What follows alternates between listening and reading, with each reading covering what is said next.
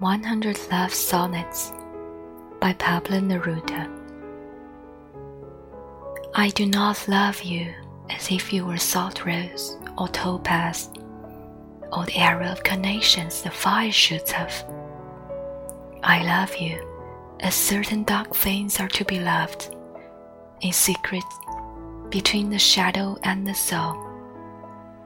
I love you as a plant that never blooms but carries in itself the light of hidden flowers.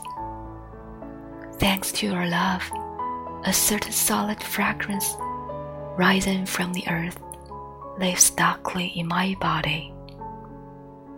I love you without knowing how or when or from where. I love you straightforwardly, without complexities or pride. So I love you because I know no other way than this, where I do not exist, nor you. So close that your hand on my chest is mine, so close that your eyes close with my dreams.